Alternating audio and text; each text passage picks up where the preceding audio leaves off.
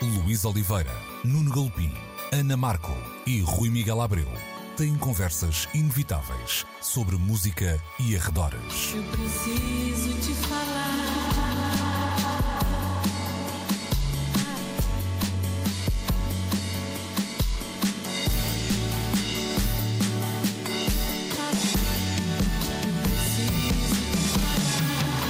Agora na Antena 3.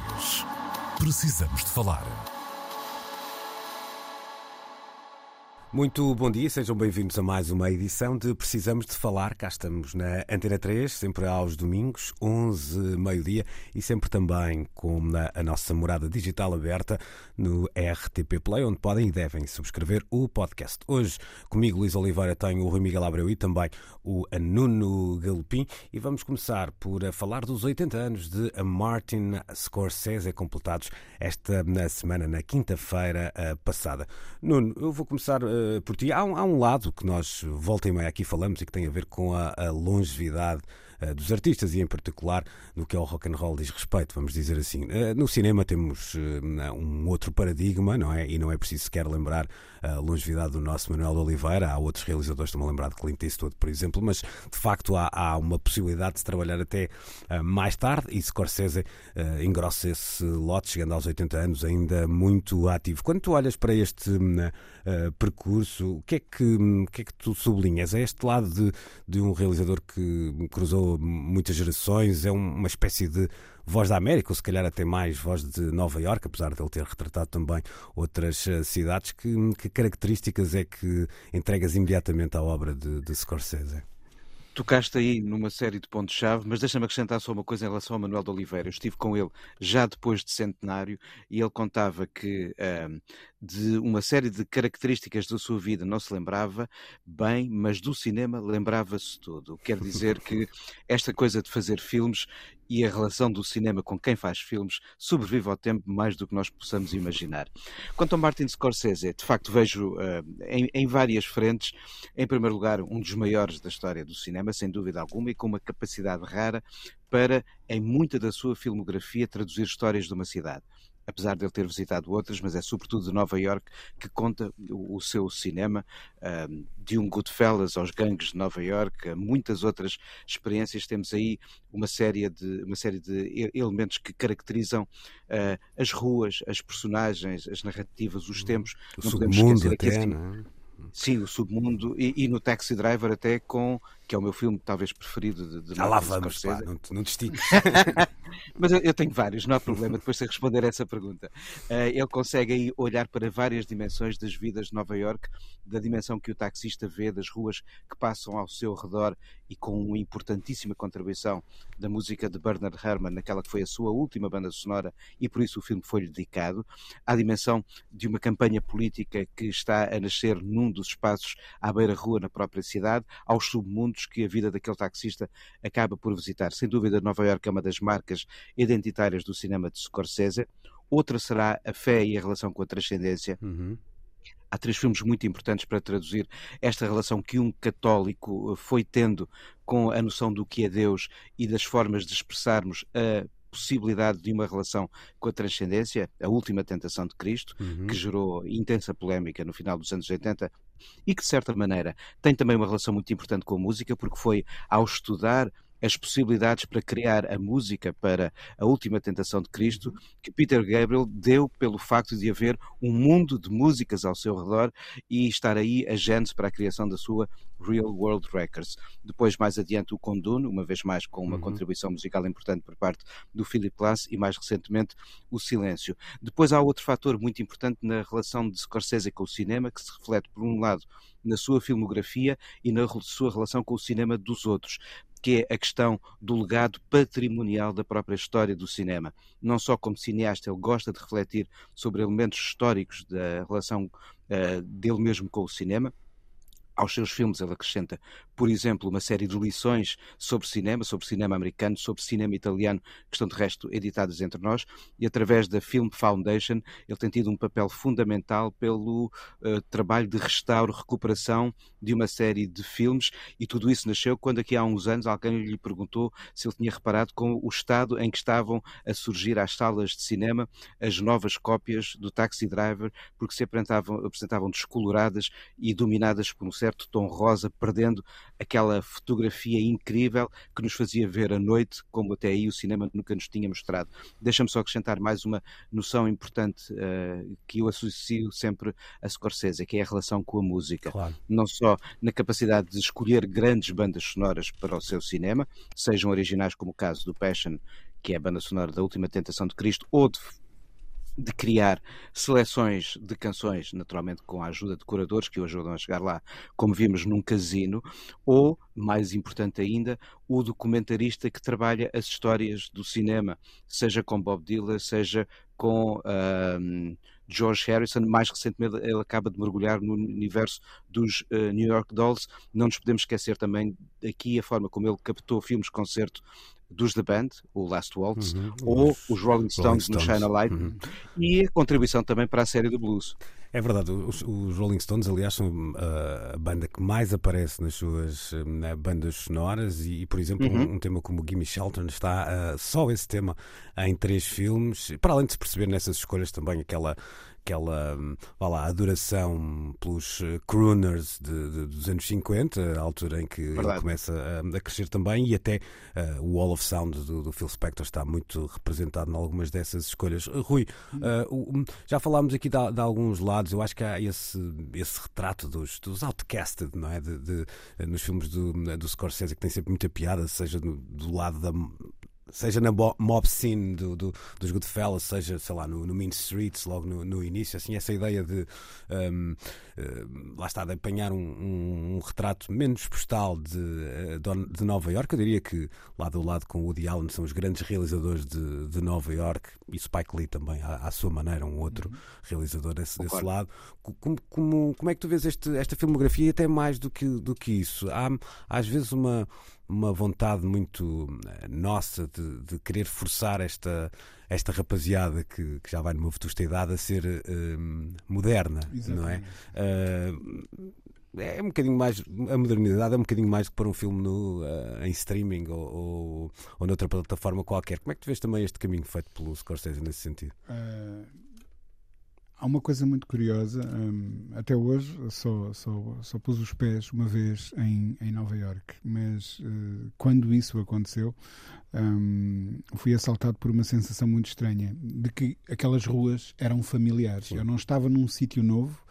Estava a visitar um sítio que conhecia muito bem, apenas nunca lá tinha eh, posto os pés, nunca lá uhum. tinha estado fisicamente, mas já por ali tinha uh, caminhado muitas vezes, já tinha calcorreado aquelas ruas, já tinha ouvido aquele. Uh, aquele drawl da, da, da, maneira como as pessoas ali falam, já tinha entrado na, naqueles sítios para comer, naquela pizzaria em Brooklyn, etc, etc. Um, e isso muito graças ao cinema e, uh, obviamente, o Scorsese dá aí um contributo um, gigante. Um, se uh, é possível uma pessoa construir uma relação com uma cidade assim, sem nunca lá ter posto os pés, isso diz muito do poder de, é de, uma, de uma, arte um, como o cinema. Um, não será apenas do cinema, quer dizer, Lou Reed cantua também muito bem, entre outros um, artistas, uh, ou, ou na literatura, mas o cinema uh, dá-lhe aquela dimensão visual que nenhuma das outras artes uh, consegue dar. E aí, essa familiaridade que eu achei na altura tão estranha é que eu era literalmente a cada esquina que dobrava assaltado pela ideia do eu já estive aqui. Uhum. E, e, esse é de facto o, o, poder do cinema. Eu gosto muito do, do, do Scorsese. Scorsese e Coppola foram durante uh, muito tempo assim, uma espécie de dois heróis grandes no que um, ao cinema dizia respeito. Eu fui acompanhando uh, até ao Irishman, basicamente, um, a, a, obra dele. Uh, e, e pá, eu acho que o contributo dele para, para a história do cinema é, é, é incrível. É alguém que. A, a, a, linguagem visual acrescenta um, uma atenção muito importante aos diálogos nos, no, nos filmes há uma série de one-liners que a gente sim, sim, uh, fixa. Há bocado o, o Nuno falava do, do, do Taxi Driver. Eu Ah, já citei. Claro. Não, ne- nem, nem ia dizer eh, nem ia dizer essa, ia dizer uma outra do Travis Bickle que é I wish a rain would come and wash the scum of, of all the streets, ou uma coisa assim qualquer do género. Um, que é exatamente quando alguém eh, caminha pelos esgotos da cidade, não é? Pelas entranhas da cidade e desenvolve aquele asco que ao mesmo tempo eu não sei se é um, um asco, uma repulsa, mas também uma, uma uma atração irremediável que não, que não há jeito de dar a volta. Um, e, e pronto, um, pá, sempre adorei o olhar dele e acho que continua mais do que relevante, como o Irishman demonstrou. Nós, nós hum, falamos já hum, aqui de, de algumas coisas. Há traços também até estilísticos não é? que, que são reconhecíveis no, no Scorsese. eh, desde aqueles planos de sequência como temos no Goodfellas, a entrada, no, no- clássica entrada no bar com a apresentação de, de todos os mafiosos, aquele, eh, as partes narradas na primeira pessoa que também são muito relevantes, os cameos, em que não só Scorsese aparece, como muitas vezes até aparecem os pais de Scorsese, mas o Nuno falava ali duas coisas que me parecem muito interessantes. Uma delas, esse lado de, eu diria mesmo, amor ao cinema, que é, que é muito notório nos, nos, nos documentários editados, como o Nuno dizia cá, ou a viagem ao cinema americano, a viagem pelo cinema eh, italiano e uma ligação pela música. A ligação que até começa eh, bem cedo, ele esteve na, na equipa de, hum, de- do Woodstock original, como Ok. o É editor verdade, de, é verdade, de imagem, é verdade. é? Eh, e depois tem, tem momentos que- se confundem muito com, com a história da música popular. O, o, o The Last Waltz é um, se calhar o melhor exemplo, o melhor exemplo disso, e acho que tem marcas para depois acho que o No Direction Home é se calhar o primeiro documento muito revelador do que é a carreira e a mente até de, eh, de Bob Dylan e é uma ligação que se nota que é super genuína, não há ali nem sequer há um lado muito estilizado de então o Scorsese agora vai fazer um, um documentário sobre música, portanto vou deixar aqui uma marca eh, para que toda a gente perceba que isto é, é meu, é uma marca que tem a ver com a história hum, do artista que está a retratar ou do momento que está a retratar muito mais do que, acho eu, do que uma Ele ali é mais o admirador da música, É isso a mesmo, prestar é isso uma mesmo. homenagem. Quando ele perde alguns segundos a olhar para o Bob Dylan, a ler um cartaz e a transformá-lo num poema, Uhum. está ali claramente um ponto de vista de quem está fascinado perante as imagens que mostram o que está a acontecer. Estou contigo, acho que são quase sempre exercícios de, de um fã, não é? Não- Não exercícios de idolatria, não é isso, mas de. Não de todo, ele nunca faz as geografias, Sim, mas está sim. fascinado com os artistas que retrata. Sim. Sim, e, e há uma coisa que eu sempre achei eh, muito interessante nele, admirável até. Hum, foi alguém que nunca tentou intelectualizar o seu próprio cinema, ou seja, ele nunca tentou dizer que os filmes dele eram mais do que aquilo que, eh, digamos assim, a pessoa comum tem a capacidade de, de- de ler. Eh, o que não lhe retira um grama de inteligência. É- é- isso é muito bem visto. Eu acho que ele é um realizador. eh, Para os apreciadores de cinema, não estou a falar para toda a gente, mas para os apreciadores de cinema, é um, um realizador classless, no sentido, não é que não tem classe, é que não tem classes, não é? Exatamente, exatamente. Eu li, eu li uma história eh, hoje de manhã mesmo no, no, no Twitter muito engraçada ehm, de um jornalista, penso que alemão. Ainda, ainda, há, ainda há Twitter? Ainda havia, à hora que eu estava a checar, ainda, ainda estava no ar, ma- mas já se sentiam uns barulhozinhos de agonia, portanto não sei até quanto tempo durará. Mas ainda deu para ler este tweet eh, em que relatava uma conversa de um jornalista alemão com, com o Scorsese que, a dada altura, lhe pergunta se ele se arrependia de ter recusado hum, a possibilidade de fazer o silêncio dos inocentes. Ele disse não, mas e o repórter diz-lhe Uh, contrapõe, mas ganha um Oscar o filme. Ele, pois, mas se tivesse sido eu a realizar, de certeza que não teria ganho. Mas, mas, mas porquê?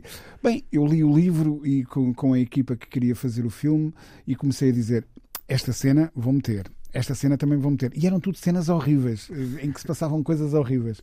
O Jonathan Demme teve um olhar muito mais eh, distanciado, fez um filme maravilhoso que eu nunca teria sido capaz de, de fazer, porque eu tinha lá enfiado todas as tripas e sangue dentro do, do- do filme se me tivessem dado a minha oportunidade de o fazer. Portanto, ainda bem que eu não fiz o filme. E isso é, é, é tão. Quer dizer, nós falamos de, de Hollywood como uma indústria de egos, é tão refrescante pensar que alguém uh, tem este distanciamento e, e, e, é capaz de dizer: pá, sim, eu passei ao lado de uma obra-prima, mas ainda bem que passei, porque se calhar comigo não, não teria sido prima. Não teria, não teria ficado com este nível. É. Acho isso mas noutro momento, ele, noutro momento ele dá exemplo de ser perfeitamente capaz de partir de um livro e construir uma visão cinematográfica, que é o que ele faz com a Última Tentação de hum. Cristo. Hum. É um trabalho absolutamente notável. Há uma, há uma entrevista que eu recordo, já dada há muito tempo, um, quando do lançamento do Entre Inimigos, do The Departed, com o, o DiCaprio, um, a explicar o primeiro encontro que tem com o Scorsese para fazer o filme. Uh, e então eles encontraram-se um, numa, numa esquina propositada um, e eu até creio que o filme passa-se em Boston, esse, exatamente, esse, esse uhum. filme é passado em Boston, portanto, e, e, e o que o impressionou foi um, ele não ficou ao corrente do guião do filme. O Scorsese disse: o filme começa com um plano assim, depois a câmera vai para ali, depois tu apareces não sei de onde. Portanto, ele tinha todo o storyboard na cabeça. É, é a história clássica. Dos primeiros 5, 6 é minutos e era uma coisa impressionante e, e, e, essa explicação do DiCaprio era também ela, toda ela muito, muito impressionante. Vamos só terminar aqui este, uh, esta... Deixa-me acrescentar força, uma força. coisa. Quem tinha essa visão sobre o que é fazer um filme era, por exemplo, um Alfred Hitchcock, que pensava ao detalhe a planificação de tudo e dizia, inclusivamente, que a parte mais aborrecida depois era filmar. já, já, já, estava tudo feito. Já estava na sua cabeça. Já Olha, mas há bocado o Nuno ia dizer o filme favorito, eu acho que é aí, aí, que, ah, é para aí que eu ia, para aí que eu ia. Ah, ah. Isto porque uh, a Variety fez um, um, ranking de todos os filmes uh, do, uh, do Scorsese. Tem algumas surpresas, a começar pelo primeiro lugar, mas eu não vou perder muito tempo, vou ao top 3 uh, da mas Variety. Cada lista é uma lista, não é? Claro, claro. E, e, e, e, por acaso, depois podemos discutir a lista, mas as explicações até são interessantes. Mas terceiro lugar para Goodfellas, segundo lugar para Toro Enraivecido e o Silêncio, que já aqui foi falado, uhum. história dos eh, padres portugueses jesuítas eh, né, pelo Japão. Curiosamente, é um filme que eu acho. Eu fui ver o filme ao cinema, acho um filme belíssimo uh, e acho que é dos filmes que. Pouco, menos gente associa ao Scorsese. Eu não tenho é nenhuma explicação para isto, mas uh, se calhar haverá muita gente que até gostou do filme e que poderá não associar como uma, um filme com a marca uh, Scorsese. Eu vou dar a, a minha opinião, o meu filme favorito é o Goodfellas, mas se calhar o melhor filme para mim uh, é o Tony Enraivecido. Uh, isto pode parecer assim um bocadinho uh, dúbio, mas eu acho que também a, repetição do Goodfellas na, na, televisão. Há dois filmes que eu não consigo parar de ver. Falaste aí do Copa lá há pouco, que é o, o, o Apocalipse Now e o, e o Goodfellas. Se estiverem a dar, se for, sabes aquele último Zap Zapping, que já é meia-noite e meia, e tu dizes, epá, isto já. Já devia filme. estar a desligar isto, mas está no início do, do Apocalipse Now, põe as mãos à cabeça e pronto, vem aí serão. Não, não. Eh, e acontece o mesmo com, com o Goodfellas, mas diria que estes dois serão os meus uh, favoritos. E depois há, há, momentos incríveis, eu estava há pouco a, a ouvir o, o, o Nuno falar do Gangs de Nova York, eu acho toda a interpretação do Daniel Day-Lewis uma coisa Incrível. inacreditável. Incrível. E é uma das raras incursões do Scorsese por uma ideia de cinema de época. Exatamente, exatamente. A outra será até o silêncio, assim de forma também mais, eh, mais evidente, embora não, não tão notória. Uh, Nuno, avança, avança lá com os teus 5 cêntimos. São vários. Ou 50. Deixa-me só contar aqui uma coisa que muita gente pode não imaginar e não que, que tenha nascido num filme de Martin Scorsese deixa-me falar de uma canção que toda a gente associa a Frank Sinatra, porque o Sinatra, quando pegava nas canções, fazia delas suas. Mas o New York, New York nasceu num filme chamado New York, New, New York, York, New York, de Martin Scorsese e que eu tive a sorte de ver numa pequena cinemateca de bairro em Manhattan, aqui há uns 10 anos, é mais coisa, menos coisa. Foi uma experiência de facto incrível. Agora, eu não consigo dizer um, eu tenho de dizer três filmes, porque. Força sem dúvida, o Goodfellas é um dos momentos maiores da cinematografia uh, do, do Scorsese e acho que aqui estamos em unanimidade. Tenho de acrescentar o Taxi Driver, pela forma como olha para a cidade de Nova Iorque e tem a música como um parente próximo para fazer dessa uma viagem emocional uh, que consegue chegar até nós. E depois não consigo também deixar desta lista a Última Tentação de Cristo, porque é um trabalho absolutamente notável de criação, desde a adaptação do texto do livro ao guião, a criação de uma banda sonora, um trabalho brilhante de direção de atores e com David Bowie a lavar as mãos. Hum. E olha, Pilatos, claro. e é muito interessante, eu li há, poucos dias, eu acho que é reboque também dos 80 anos de Scorsese, um, um, artigo sobre as reações que o filme causou na altura e é muito interessante é. nós vermos isto a esta distância, porque às vezes olhamos para o mundo onde estamos hoje e achamos que, que ele está muito crispado, e está de facto, uhum. um, mas hum, estamos ali a assistir, ok, claro que houve ali um, vá lá, um hostilizar, e este hostilizar tem muitas aspas, mas uma instituição que é, que é a Igreja Católica em particular, não é? Uh, mas as reações uh, na altura, nós estamos a falar até de cinemas incendiados, não é? Portanto, sim, é uma sim. coisa. Eu, eu, acho, eu acho que as pessoas resvalaram nas imagens e não pensaram um pouco hum. sobre o que é que fala o filme e, em primeiro lugar, até o próprio livro, que é a história de um homem que encara o pai, Deus, dizendo-lhe porque eu como uhum. explicou aqui há dias em conversa que podem escutar no, no, RTP Play, na última edição do Duas ou Três Coisas, eu falei com o João Lopes precisamente sobre o Martin Scorsese, sobre os seus 80 anos, dedicámos-lhe um programa inteiro, e ele justificava de facto essa como a forma de explicar o que está na base de um filme e que de todo é um confronto uhum. para com a própria identidade de Cristo. Não, é a história sobre alguém que encara o céu perguntando porque eu. Hum. Uhum. Olha, nós não temos o programa todo para Scorsese, portanto tenho que passar aqui a bola ao Rui. Olha, ia só dizer uma coisa sobre a última tentação de Cristo. Como é curioso, como quando nós ouvimos falar de casos como uh, os versículos satânicos e nós pensamos como é que há religiões tão uh, intolerantes que, coitado, fazem o que fazem ao homem que escreveu aquilo mas acabaste de dar uh, exemplos de uma intolerância que nos é muito mais próxima e que ficou bem uhum. evidente um, ehm, na altura quando, quando a última tentação de Cristo um, ehm, de facto surge nos cinemas. Belíssimo filme, sem dúvida. Goodfellas pá, é incrível. Eu tenho uma coisa com filmes de gangsters, devo uhum, admitir. Um, ehm, Taxi Driver e Raging Bull também. E aliás, uma, uma palavra muito particular e final para a relação do Scorsese com o De Niro, que é, uhum. que é, que é incrível. O Cape Fear. Enfim. Ainda bem, ainda bem que referes isso, Rui, é hum. fundamental também. Hum. Há três, três artistas, eh, três atores eh, fetiches, digamos assim, de Niro à cabeça, são nove filmes, salvo erro, feitos juntos. Não, depois, é, é. É, depois DiCaprio, mais recentemente, e também Joe Pesci, que apesar de não ser tantas vezes protagonista, também aparece. E o Daniel Day-Lewis fez a, outro belíssimo filme, A Idade da Inocência, ah, exatamente. Um, que é outro filme da época, aliás. O que o que? Desculpa? E o Bob, exato, e o Bob exato, Dylan exato. Já, vai em dois, não é? O No Direction Home e o Rolling Thunder Review. É verdade, é verdade. É me lembrava é do Rolling Thunder Review. É Ganda Scorsese, pá. É isso. Uh, Parabéns, pá. Venia ao Marty, uh, e, e, já que falamos aqui de, de, Nós falamos disso nesta altura, mas uh, desta religação com a, com a cidade de Nova Iorque, um dos últimos objetos, digamos assim, de onde Scorsese mete o dedo, é precisamente uh, um, uma série sobre Nova Iorque. Uh, e é inacreditável. Eu acho que estava no Netflix na altura, não é? Com, eu agora sou a esquecer do nome uh, da, da senhora uh, ressabiada que que fazia o programa com ele, mas, mas vou-me lembrar ah, daqui incrível a pouco. esse comentário. Claro, nós falamos aqui uh, tantas vezes sobre, sobre isso e há ali até um, uma auto-ironia sobre, sobre, sobre os nova-iorquinos e a, e a cidade que é um, deliciosa, vamos dizer assim. Tiramos então o chapéu a Martin Scorsese, na certeza que vamos ver em breve novos filmes uh, do uh, mestre norte-americano. Uh, ficamos por aqui nesta primeira parte, voltamos já para mais conversa.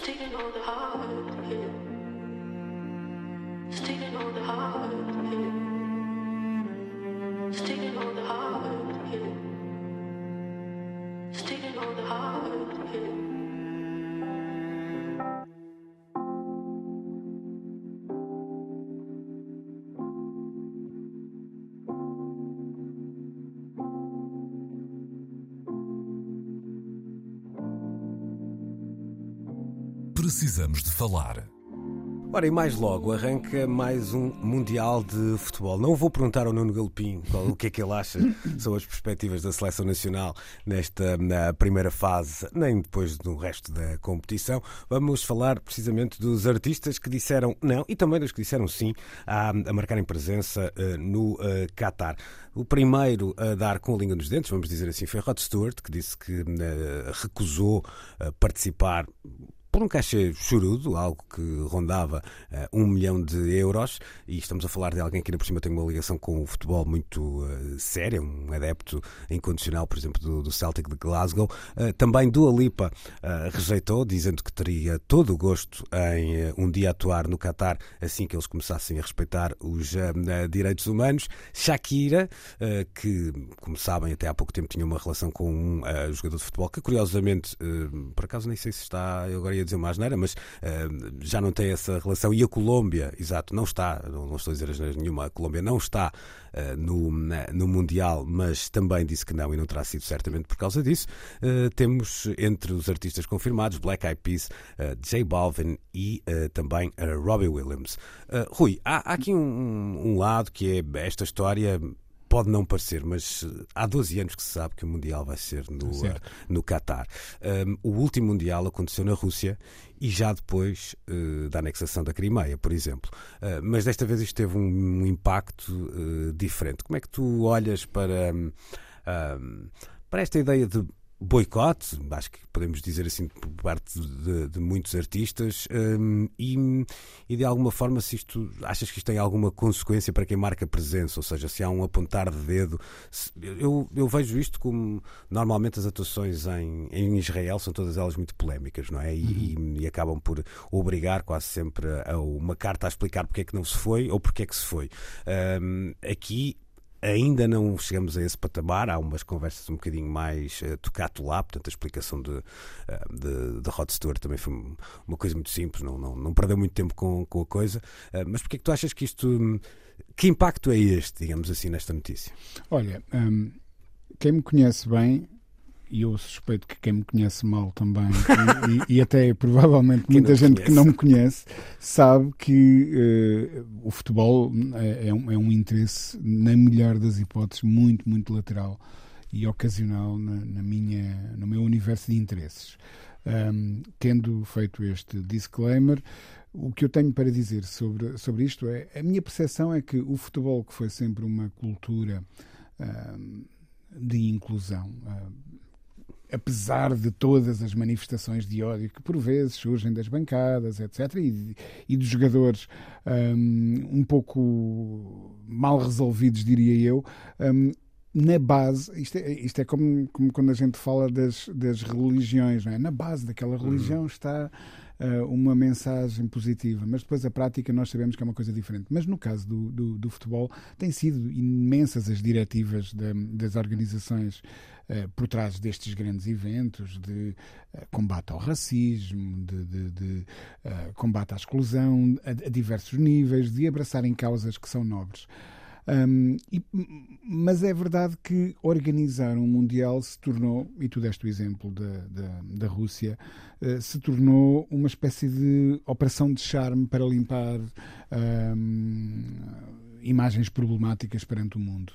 Uh, é, tem sido assim, provavelmente, em algumas dessas um, edições. E, e, e, terá sido uh, assim também no, no, no, no Qatar. Um, é óbvio que é um país que.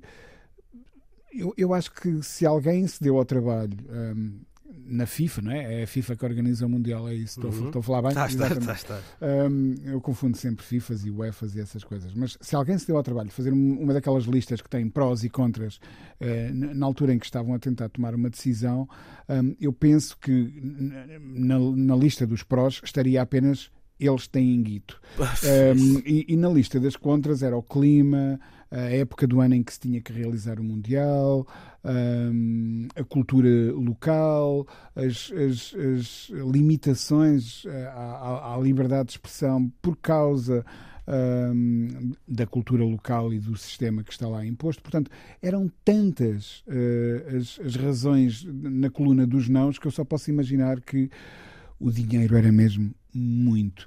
Agora, um, isto vai causar problemas ao, ao nível um, reputacional. De, reputacional, de comunicação. Uh, vai haver muita gente a ter que uh, gerir um, o aftermath desta coisa, não é? As consequências, um, o fallout de toda esta situação uh, no, no, futuro. Há bocado, uh, enquanto tomava o café da manhã, vi um rodapé qualquer a dizer que no jogo um, amigável de, de, Portugal já foram proibidas a, a entrada de t-shirts com mensagens da Amnistia Internacional.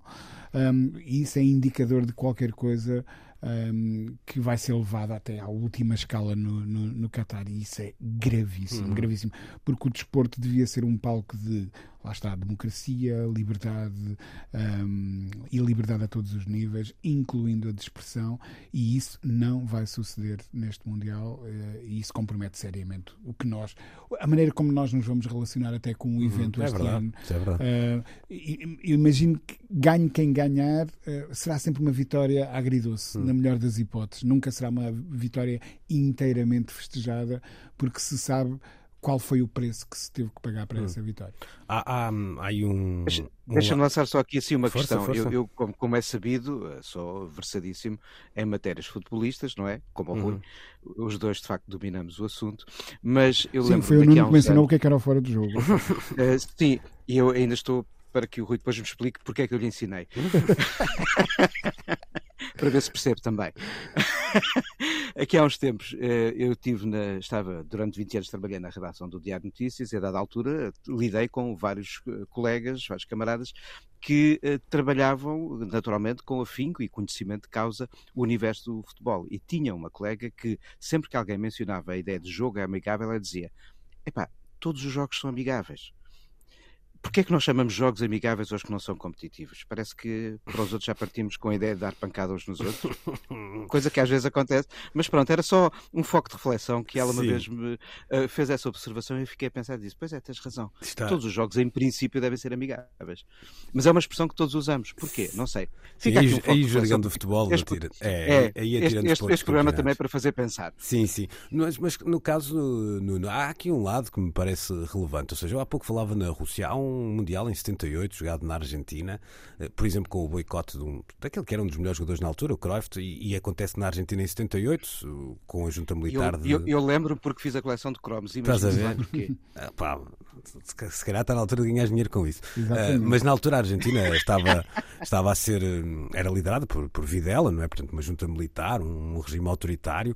Um, portanto, isto, isto não é um, virgem no território FIFA. O que me parece... todo, nem do, nem do futebol, nem do desporto em geral. Lembram-se claramente do que aconteceu com os Jogos Olímpicos de 84, claro.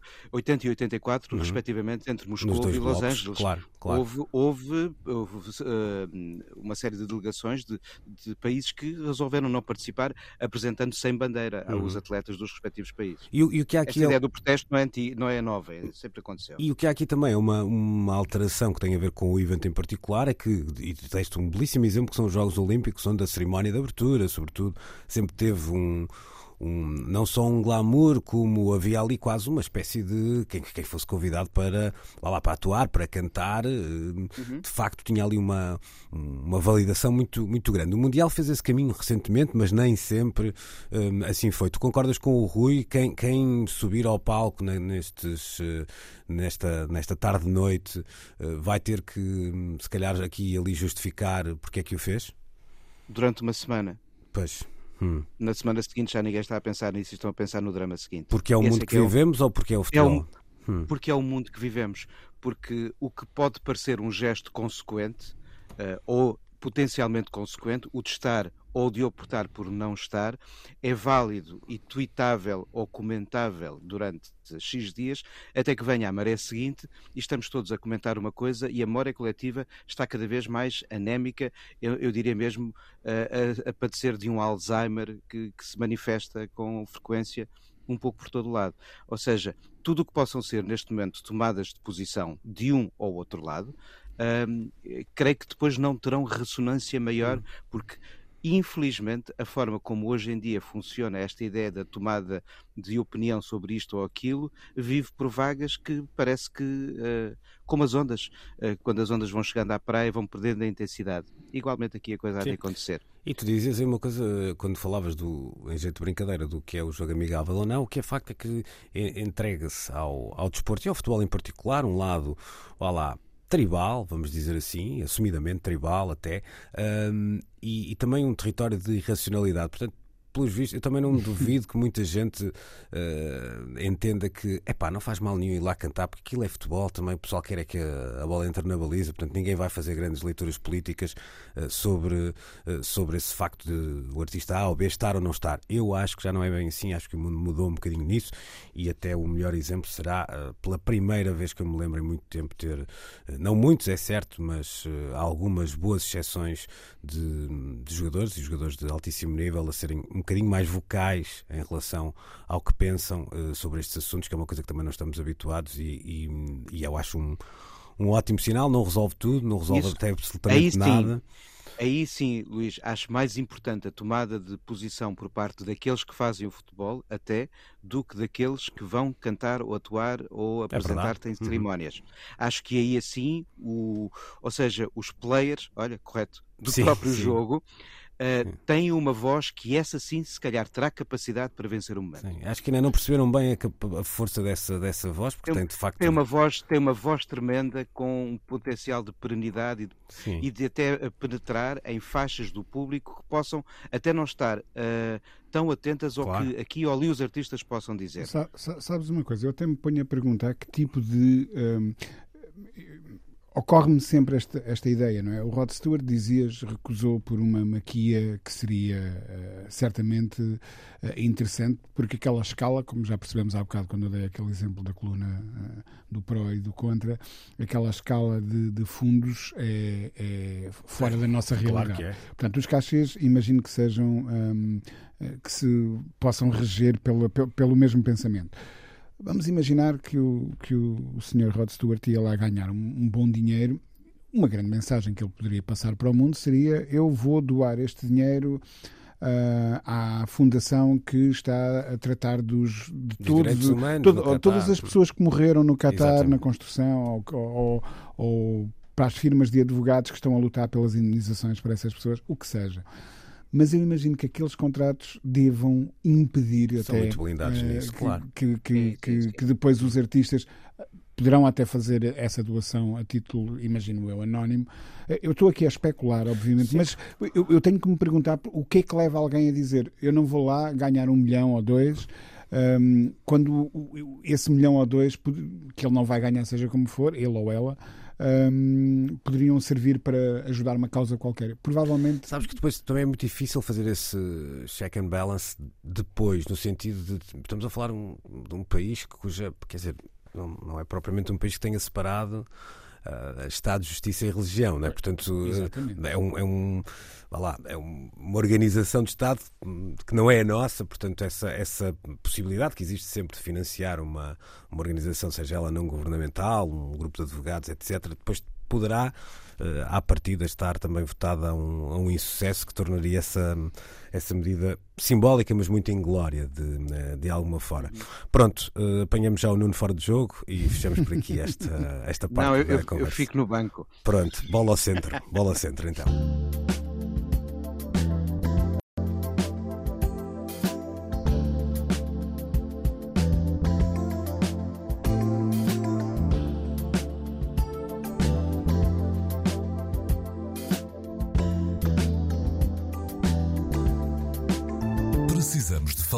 Vamos agora a um estudo que me deixou eh, preocupado para esta na terceira parte do nosso programa. De acordo com a BMG Global Health Journal, entre 670 milhões e um, 1,35 mil milhões de jovens correm o risco de surdez.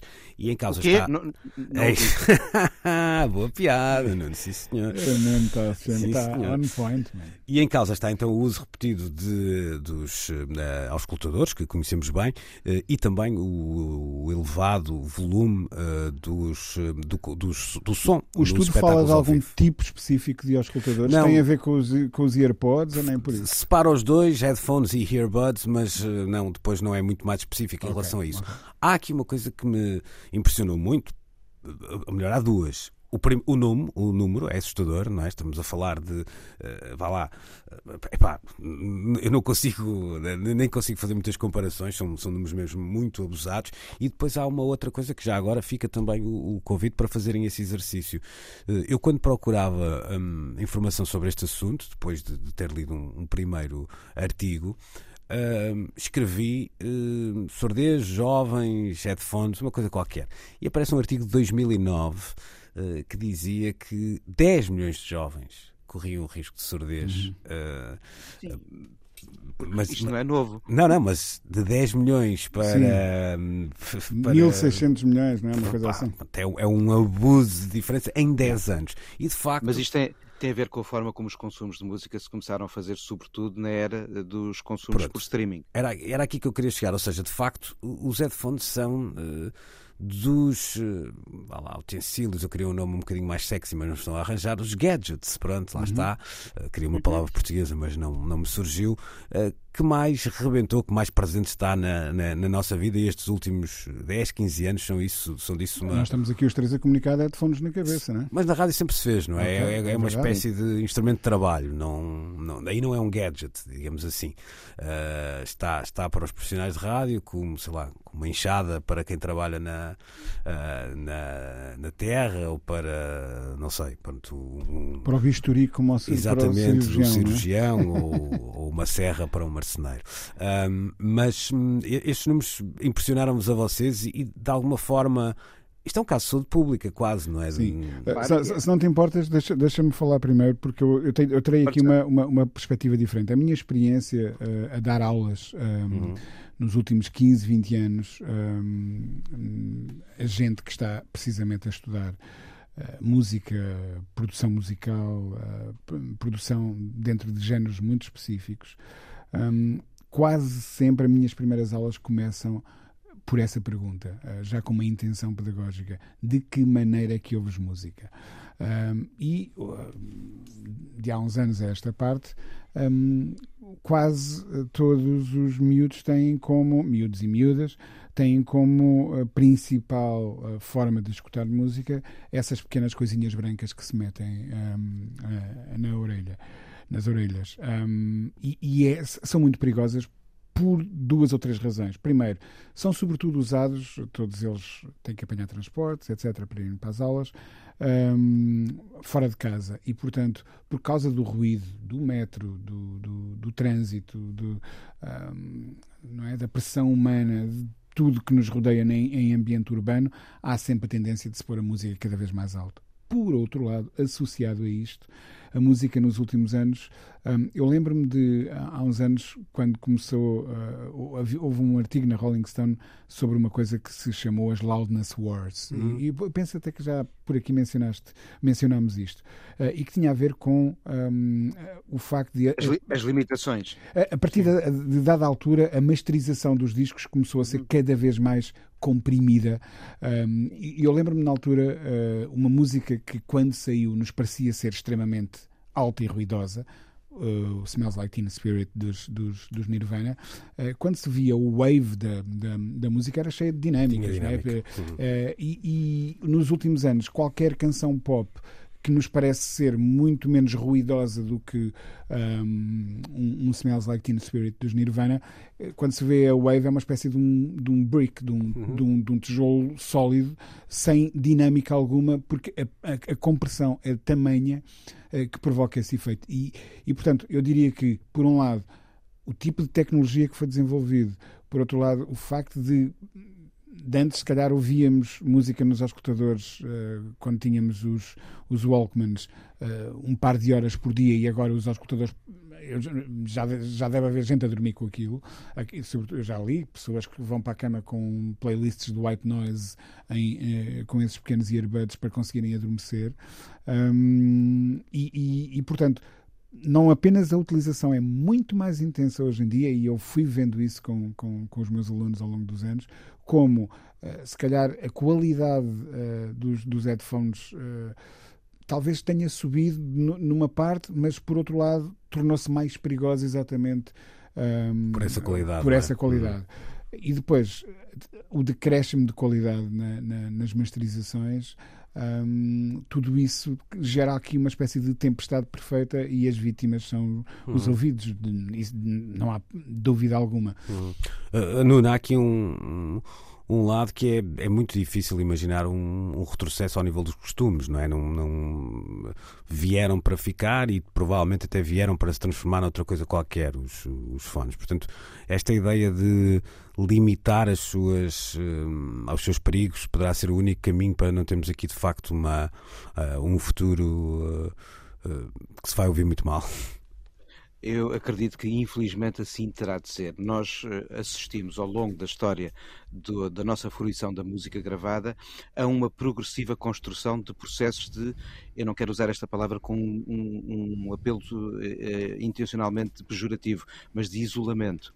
Uh, em tempos, a aquisição de um tipo de headphones para usar numa aparelhagem hi-fi nos anos 70 era algo que se valorizava como uma forma de poder apreciar o detalhe do som em casa. Exato. Com o aparecimento daqueles primeiros Walkman, uh, na viragem dos 70 para os 80, depois o Discman e depois a multiplicação em massa do consumo de leitores de ficheiros digitais que é aquela ferramenta que hoje em dia todos usamos, eh, o que era algo que pontualmente existia numa outra casa com dinheiro suficiente para comprar um bom, eh, uma boa aparelhagem Wi-Fi e eh, um sistema de, de iPhones com qualidade, transformou-se em algo felizmente acessível a todos. Ainda bem, houve essa democratização, o poder de ouvir música está nas mãos de todos nós hoje em dia. O grande problema tem a ver, de facto, com o tipo de consumo que hoje cada vez mais se faz uh, apontando para esta forma de, de, sentir a música através dos headphones metidos dentro dos ouvidos. Nem estou a falar já dos cascos. Poucos são os casos em que na rua vemos quem tenha cascos uh, na cabeça. São mais frequentes. De facto, os, As os headphones... cascos. é, é, é, é, uma gíria radiofónica é, é curiosa. É verdade, é verdade. Tendemos a chamar cascos a, a estes headphones que nós ouvimos, porque de facto bloqueiam melhor a nossa relação com o exterior e impedem a saída do som para fazer feedback. E são menos agressivos, sim, sim, sim, E são menos agressivos. E, e depois uh, foi-se perdendo aquela atitude coletiva de uh, usufruir de uma gravação como aquela história de comprarmos um disco, chamarmos amigos e em conjuntos ouvirmos um disco em comum. É claro que pontualmente aqui ou ali alguém que com um certo trave de uma nostalgia de outros tempos faça isso entre amigos, mas cada vez mais o consumo da música se faz uh, de uma plataforma de streaming diretamente para os nossos ouvidos com acesso a headphones, com volumes altíssimos e com um potencial de lesões uh, que uh, cada vez mais vai sendo uma realidade com a qual os otorrinos e todos nós vamos ter de nos confrontar, porque assim a coisa vai continuar a ser. E a menos que haja uma limitação do volume, eh, estes números uh, tenderão a, a, continuar a ser a realidade que este artigo que o Luís referiu agora nos indica. É, olha, eu não eu vou, sabes que há, há, não tenho, não vou por aqui em picos de pés e dizer que tenho muitas histórias para contar com com o António Sérgio, com quem não, nunca trabalhei, privei apenas, sei lá, uma mão cheia de vezes, mas numa dessas vezes lembro-me uma coisa que ele disse eh, muito engraçada e que se aplica no caso com, com nuance. Ele dizia que uh, sobre a importância do ouvido, porque era um buraco na cabeça e era um buraco para a nossa cabeça, de alguma forma. Uh, é que torna-se também muito perigoso por isso, porque de facto é um buraco para a nossa cabeça e ferir. Está muito perto do cérebro. É, e feri-lo é, é, é, de facto um, um, tem uma gravidade uh, extra. Vamos terminar este programa, já estamos a correr para o fim. Eu só deixo aqui uma espécie de última nota que é meia provocação, que é uh, deixamos alguns sistemas de fora, uh, entre eles os Grammys. é estranho o mundo este em que em 2022 uh, os Grammys vão ficam para a última e depois acabam por cair. É é? isso, não é? Isto acontece muito, os alinhamentos de, de, de, informação, muita gente se queixa disso, que é ah, lá caiu a peça de cultura. aqui foi de cultura pop que falamos durante uma hora, mas eh, interessante perceber como hum, os Grammys não, já não apaixonam muito e como olhamos para aquela lista e dizemos que pronto, é outra vez arroz, não é? Se calhar tem que dar os Grammys ao Scorsese para, ele, para ele fazer a cerimónia e voltar a ter algum interesse, não é? Pronto, então ter... é, é curioso ver a Anitta entre os nomeados para melhor novo artista. Novo artista? Ah, ok, faz é. sentido. Depois para, para, os, para os senhores velhinhos que lá estão, faz sentido. Sim, assim como os italianos Måneskin também estão na categoria de, na categoria de melhor novo artista. Eu confesso que este ano ainda não fui espreitar as nomeações dos Grêmios. Porquê? Não era preciso. Porquê? porque cada vez menos faz falta para o nosso dia a dia. Olha, uh, podemos juntar aqui tudo que é fazemos os Grammys depois do Mundial. Uh, com e assistimos de, de, de, todos de headphones na cabeça só. Com o volume baixinho. Com o volume Pode... baixinho. Não, Pronto. não, acho que o ideal é ver a cerimónia, mas estar a ouvir outra coisa qualquer. Pronto, ok.